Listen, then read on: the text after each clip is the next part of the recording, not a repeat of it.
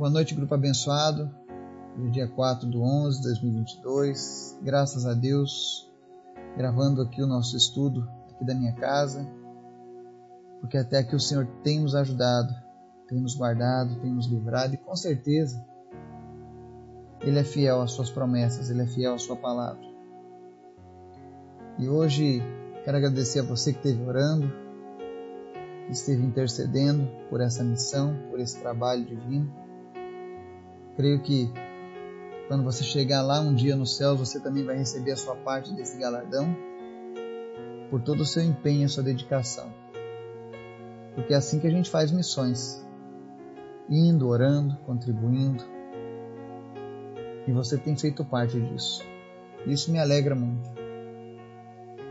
E hoje eu quero compartilhar com todos aqui uma palavra que o Senhor trouxe ao meu coração. Uma palavra que eu gostaria que você prestasse atenção nela. Que você entendesse quem você é em Cristo. Estamos a ponto de viver um novo tempo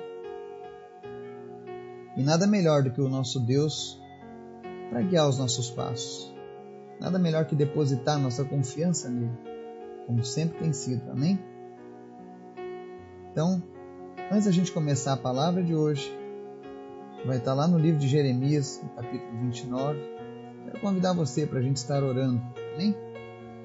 Ore pela nossa nação, ore pelo povo brasileiro, ore pelo povo da Etiópia, ore pelas nações que estão em guerra, pelas nações onde há perseguição ao povo de Deus, para que esse povo continue testemunhando do Senhor e que isso não impeça que a palavra de Deus seja anunciada aos quatro cantos desse planeta. Amém? Vamos orar? Obrigado, Deus, porque tu és sempre bom. Tua misericórdia é a causa de não sermos consumidos, diz a tua palavra. E nós cremos nisso, Pai. Quantas vezes nós erramos, Quantas vezes nós entristecemos o teu espírito, mas ainda assim o Senhor teve misericórdia das nossas vidas. Por isso, nessa hora eu te peço, Pai, tem misericórdia da nossa nação, do nosso povo. Nós te convidamos, Espírito Santo, a fazer com que a luz de Jesus brilhe ainda mais forte nas nossas vidas. Para que as pessoas possam ver a tua luz, para que as pessoas possam crer em ti, para que as pessoas possam entregar as suas vidas a ti. Tu és um Deus que ouve o nosso clamor, ouve as nossas orações. E o Senhor tem um tempo para cumprir todas as coisas, Pai. Que nós não sejamos teimosos, desobedientes, mas que saibamos entender os teus sinais. E que estejamos nos preparando, Deus, para a tua volta, Jesus, que é aquilo que nós mais ansiamos. Em nome de Jesus, visita agora cada pessoa que está ouvindo essa mensagem. Vem trazendo paz, vem trazendo, meu Deus, misericórdia no coração dessa pessoa, compaixão. E Deus, aqueles que estão com os ânimos exaltados, vem acalmando nesse momento. Para que todos saibam que Tu és Deus. E que todas as coisas que acontecem estão debaixo do Teu controle, Pai. E que nós somos Teus. E a Tua palavra diz que o maligno não pode nos tocar. E é com essa confiança, Pai, que eu te peço, visita agora as famílias deste grupo e vai suprindo cada uma das suas necessidades. Se tem alguém precisando de cura, Deus cura, porque tu és o Deus que pode fazer o milagre acontecer. Se tem alguém precisando de um milagre na área financeira, Deus, tu és o Deus que é dono do ouro e da prata, o Deus da provisão. Se tem alguém com problemas emocionais no relacionamento, Senhor, em nome de Jesus, tu és o Deus que cuida dos teus filhos em todas as áreas nós colocamos tudo diante de Ti nesse momento, Pai. Todas as nossas dúvidas, os nossos temores, as nossas fraquezas, nós apresentamos diante de Ti, Pai. Te pedimos, tem misericórdia das nossas vidas, tem compaixão de nós. Mas se revela a cada dia, Deus, através da Tua palavra. Que a cada dia venhamos a ter mais perseverança na Tua presença. E que nós venhamos sempre a dizer sim para o Teu chamado, para o Teu propósito. Obrigado, Deus, por cada pessoa que o Senhor tem alcançado através desse estudo.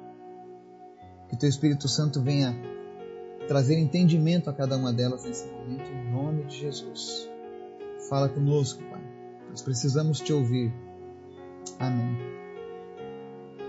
A palavra de hoje está lá em Jeremias, capítulo 29, versos 11 ao 13. É um texto bem conhecido, inclusive é o texto preferido da minha esposa. Ela é a maior pregadora de Jeremias 29, que é sempre essa palavra que Deus fala com ela, não importa o tempo. E a palavra nos versos 11 ao 13 diz assim: Porque sou eu que conheço os planos que tenho para vocês, diz o Senhor. Planos de fazê-los prosperar e não de lhes causar dano. Planos de dar-lhes esperança e um futuro. Então vocês clamarão a mim, virão orar a mim, e eu os ouvirei. Vocês me procurarão e me acharão, quando me procurarem de todo o coração. Amém? Essa palavra, ela vem bem a calhar nos nossos dias. Porque quando nós ligamos as televisões, vamos às redes sociais, o que nós vemos é uma grande confusão e discórdia. Não só no Brasil, mas no mundo todo. E isso tira a paz das pessoas. Nós sabemos a realidade que o mundo está vivendo. Mas nós precisamos entender que Deus continua sendo Deus. Deus está no controle de todas as coisas.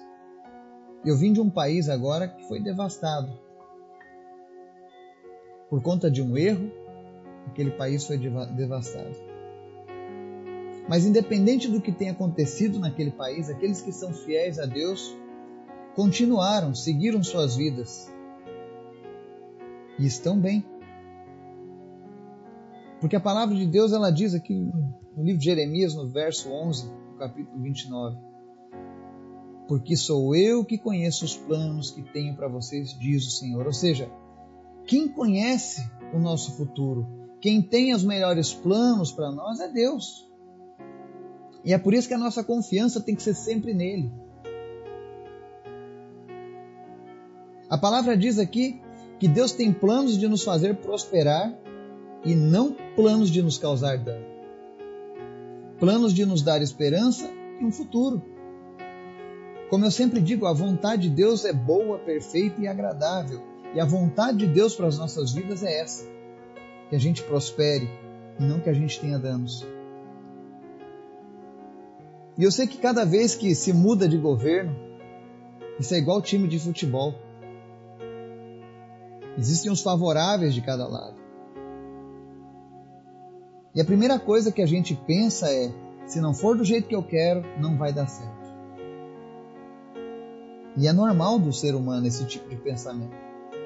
É normal que a gente não concorde em todas as coisas, que hajam divergências, que hajam diferenças. Mas é importante que a gente saiba uma coisa que como filhos de Deus, independente do que aconteça, de onde nós venhamos a viver, seja você morando no Brasil ou seja você morando na Etiópia, seja você morando nos Estados Unidos ou morando na Rússia,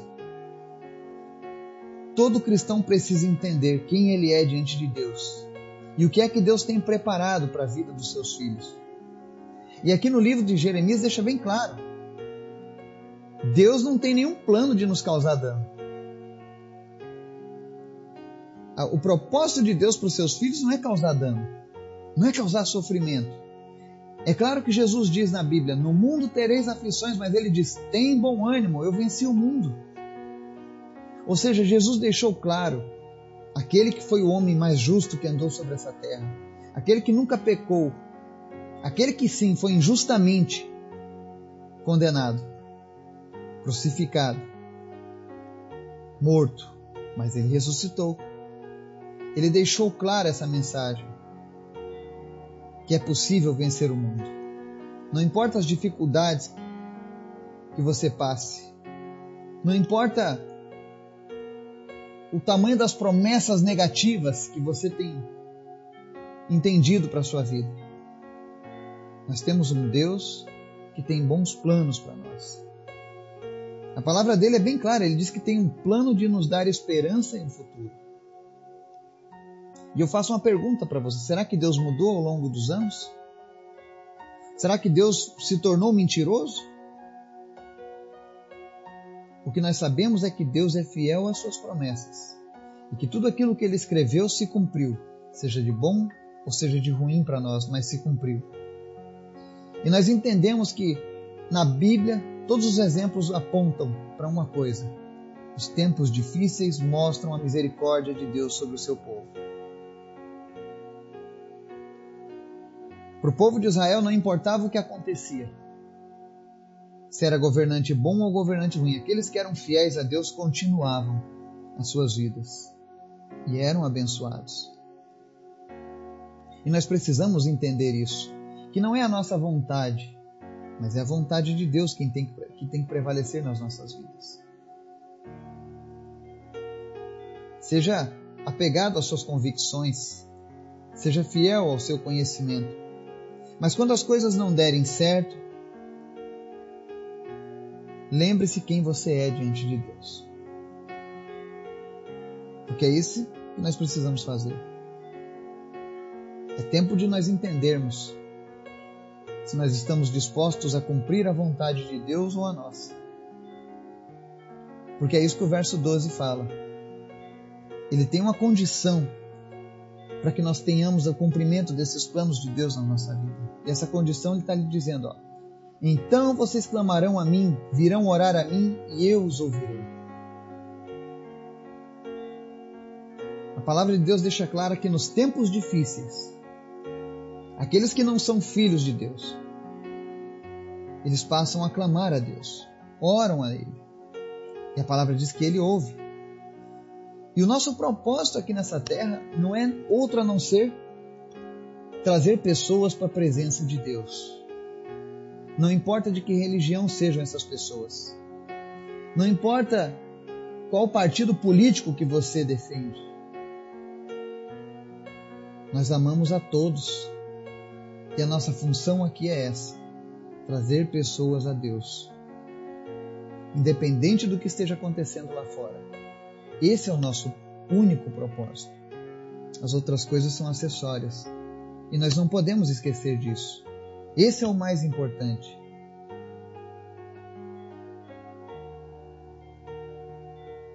E muitos estão falando sobre profecias do fim dos tempos se cumprindo no Brasil e no mundo. E algumas pessoas não querem aceitar essas profecias, mas a verdade é que, seja bom ou seja ruim, nós precisamos aceitar tudo aquilo que Deus trouxer para as nossas vidas porque Ele é o nosso Senhor e Ele tem o melhor para as nossas vidas. Eu vi lá na Etiópia pessoas que estavam vivendo em meio à dificuldade, ao desespero, à religiosidade, mas quando nós começamos a cruzada, a cada dia aumentavam a multidão. E era uma multidão que estava clamando a Deus orando, buscando, e muitas pessoas se converteram. Porque talvez elas tivessem tentado de tudo para mudar de vida, menos buscar a presença do Senhor. E no verso 13, Jeremias ensina o seguinte: Palavra de Deus, vocês me procurarão e me acharão quando me procurarem de todo o coração. Muitas vezes, para a gente procurar Deus de todo o nosso coração, a gente costuma fazer o sentido errado das coisas. Primeiro, a gente tenta procurar nas coisas materiais, nos homens da terra, o que nós precisamos para resolver o nosso problema. E aí, quando a gente gasta todas as nossas possibilidades, todas as nossas opções, aí sim nós vamos buscar a Deus. E aí é de todo o coração, porque daí não tenho mais nada. Eu não tenho mais nada onde me apoiar. E aí sim eu busco de todo o coração. E você encontra. Mas a Bíblia ela nos dá um, um atalho para isso. Não comece buscando errado. Se você está com dúvidas, se você está com incertezas no teu futuro, no teu coração, comece primeiro depositando a sua confiança em Deus e buscando Ele. Porque a palavra diz que quando você fizer isso de todo o teu coração, ele vai ser achado por você. Então, se você quer encontrar a Deus, busque primeiro a Ele, coloque a tua confiança nele, clame, ore e tenha certeza que Deus está te ouvindo. E quanto ao futuro, o futuro a Deus pertence. O que nós podemos fazer é descansar o nosso coração em Deus e entender que Deus tem o melhor para a vida dos seus filhos. Deus tem planos de prosperidade para nós. Deus tem planos de não nos causar dano. Se não fosse assim, Deus diria: Olha, eu tenho planos para vocês, mas olha, não é nada muito bom que eu tenho preparado, não. Mas Ele está dizendo: Olha, eu conheço os planos que eu tenho para vocês. Então, se você não sabe o que o futuro te aguarda, preste atenção no verso 11 e confie apenas. Se Deus está dizendo que Ele conhece o plano que tem para a sua vida, Ele sabe o que está fazendo. Ah, mas Eduardo, você não sabe. Sei sim. Sei tudo o que está acontecendo. Mas eu sei que o Senhor diz que Ele tem planos de nos fazer prosperar. E nesse planos de nos fazer prosperar, Deus não coloca condicionantes. Ele está dizendo que o plano é fazer a gente prosperar e pronto. O plano dele é não nos causar dano e pronto. O plano dele é nos dar esperança e um futuro e pronto. Eu só preciso crer nisso. Porque ele sim tem as respostas. Porque ele sim tem o controle. Porque ele sim tem o poder nas suas mãos. Então que a gente possa descansar o nosso coração que nós possamos abençoar a nossa terra, o nosso povo, a nossa nação. E que a gente venha confiar que o nosso Deus sempre tem o melhor para as nossas vidas. Amém? Que Deus te abençoe e te guarde. Em nome de Jesus.